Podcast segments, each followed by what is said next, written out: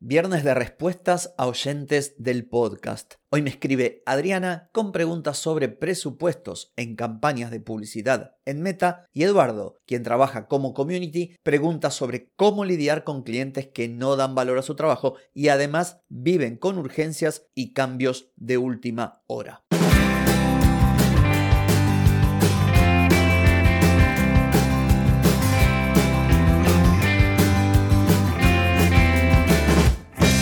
Bienvenida y bienvenido a Marketing para gente como uno. Soy Carlos Malfatti y aquí comienza otro episodio para hablar de marketing, emprendimiento, redes, contenidos, publicidad y todo lo que tenés que saber para captar más clientes y vender más. Atenti, que arrancamos. Hoy es viernes 27 de octubre, estamos en el episodio 1359 y es un viernes de preguntas y respuestas donde vamos a hablar de publicidad en meta, principalmente presupuesto a nivel de campaña conjunto de anuncios y gestión de clientes. Pero antes te pregunto, ¿querés mejorar tus ventas, contenidos, redes sociales o publicidad? Deja de perder tiempo, dinero y energía en acciones que no dan resultado y comienza a vender con estrategias, metodologías, contenidos y publicidad. Escribime ahora mismo a clientes carlosmalfatti.com. Viernes de preguntas y respuestas. La primera es de Adriana que me escribe y me dice, hola, soy Adriana de Argentina y actualmente estoy gestionando campañas de publicidad para mi negocio en Meta. Escuché los episodios del curso que hiciste en Meta y hay algunas cosas que me quedaron más claras, pero otras que no termino de entender. Estoy en un dilema sobre si me conviene hacer una estrategia de optimización de presupuesto a nivel de campaña, que se llama CBO, o hacer una estrategia a nivel de conjunto de anuncios. A partir de escuchar los episodios entiendo de qué se trata, pero no puedo comprender qué es lo que más me conviene o qué me podés recomendar. Disculpas por lo largo del correo, pero bueno, quería plantearte esto que realmente me tiene ahí pensando, pensando y no encuentro una solución. Desde ya, muchísimas gracias. Al contrario, Adriana, muchas gracias a vos por, bueno, comunicarte, por enviar un correo. De paso aprovecho quien quiera que resuelva sus dudas. Carlos, perdón, no, Carlos no, oyentes arroba carlosmalfati.com, me haces tu pregunta y uno de estos viernes la respondo. Entonces, a ver, cada opción, Adriana, tiene sus pros y sus contras y juegan muchas cosas. Yo creo, desde mi humilde perspectiva y punto de vista, que esto tiene que ver con todo un proceso de, por un lado, testear estrategias, buscar un objetivo a partir de la utilización de la plataforma publicitaria de Meta. Ese objetivo viene a ser como una suerte de hipótesis que tenemos que ir verificando y a la par vamos conociendo cómo trabaja la herramienta, qué opciones nos da, de modo que podamos sacarle el máximo provecho. Visto de este modo, aunque la plataforma nos dé opciones para que nosotros dejemos en manos del algoritmo la distribución de un presupuesto, no en todos los casos es recomendable. ¿Por qué? Yo soy de la idea de que primero deberíamos trabajar de manera manual. Quiero decir, crear una campaña, crear al menos dos o tres conjuntos de anuncios con sus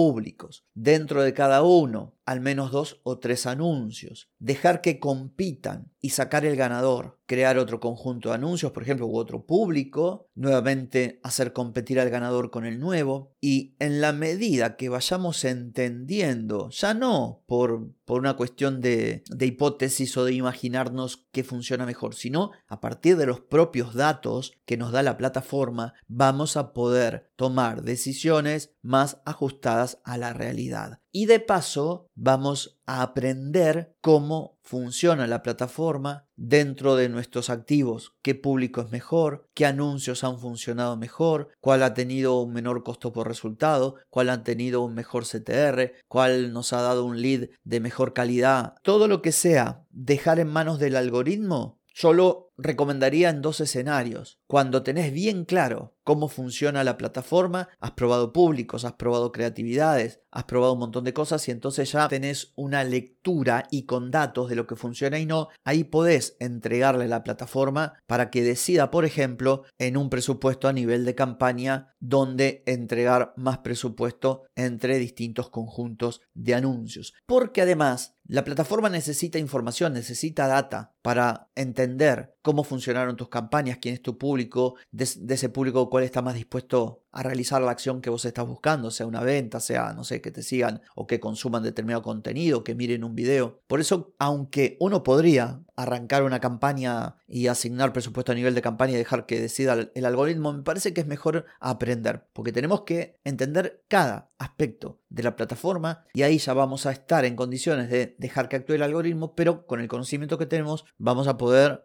darnos cuenta si es conveniente o no. Así que bueno, espero no haberte mareado, pero en síntesis yo te recomendaría que trabajes vos y seas vos quien monitoree cada conjunto de anuncios con sus presupuestos hasta que ya tengas información clave de qué te funciona mejor. Y ahí sí. Vamos a la segunda de las preguntas. Es de Eduardo y me dice, hola, soy Eduardo de Chile, trabajo como creador de contenidos y community manager y te escucho desde hace más de 3 o 4 meses. Tengo un problema con uno de mis clientes. Siempre me pide las cosas para ayer y por más que me esfuerzo nunca parece estar conforme. ¿Cómo puedo manejar una situación así? Bueno, Eduardo, esto es un tema que no es nuevo.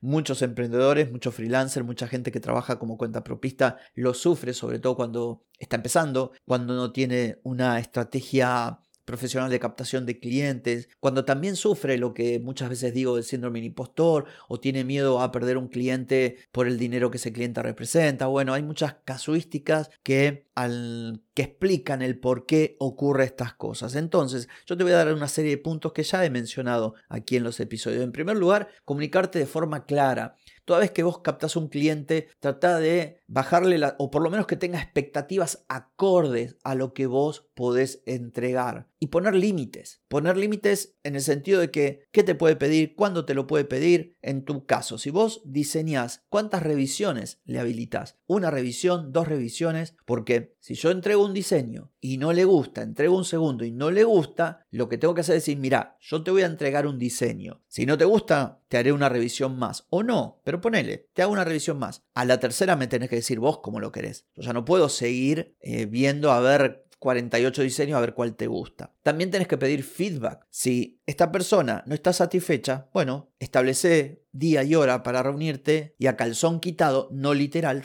o bueno, si querés, problema tuyo, hablen de esto y que te explique realmente qué es lo que pasa, porque muchas veces la persona que contrata, sobre todo en este ámbito de lo tecnológico, de lo digital, redes sociales, tiene una idea de las cosas que no, no necesariamente es lo que pasa en la realidad. O tuvo malas experiencias con proveedores anteriores o no tiene idea. Quizá un sobrino le dice que las cosas son así, así, y el tipo no tiene idea. El tipo de lo único que tiene idea es de su negocio. Y puede pensar que vos no tenés conocimiento, o que te da lo mismo y lo atendés mal, o que lo, directamente lo querés cagar, si se me permite la expresión. Entonces, esto es fundamental. Y por último, no te enamores de tus clientes. Yo recomiendo siempre, sugiero tener, como dije, una estrategia profesional de captación para que lleguen clientes que realmente conecten con tu propuesta de valor y por ende la valoren, valga la redundancia. De no ser así, está bien despedir al cliente en buenos términos, sin pelearse, de última haciendo tu trabajo para no dejarlo en banda, pero no te quedes con gente que no valora tu trabajo y que te sirva como experiencia para en lo sucesivo captar mejor, aclarar las cosas, poner tus límites y detallar bien cuáles son los alcances de lo que ofreces y de lo que no ofreces. Y también, por supuesto, interrogar a ese potencial cliente sobre qué es lo que espera de vos, porque esto te va a servir para saber dónde está parado ese potencial cliente. Como dije, capaz que trae unas expectativas o él imagina que tu trabajo es de determinada forma y nada que ver. Así que esto es lo que te propongo.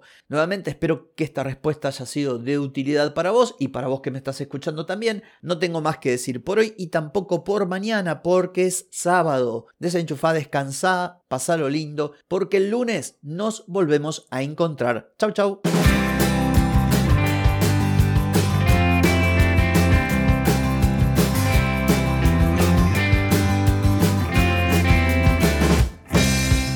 Y amigos, todo lo bueno llega a su fin y este episodio no es la excepción.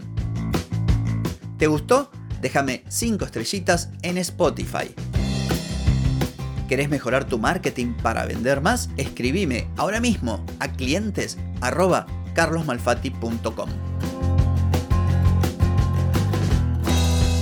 Hey, ponete en acción, que el tiempo, el tiempo no perdona.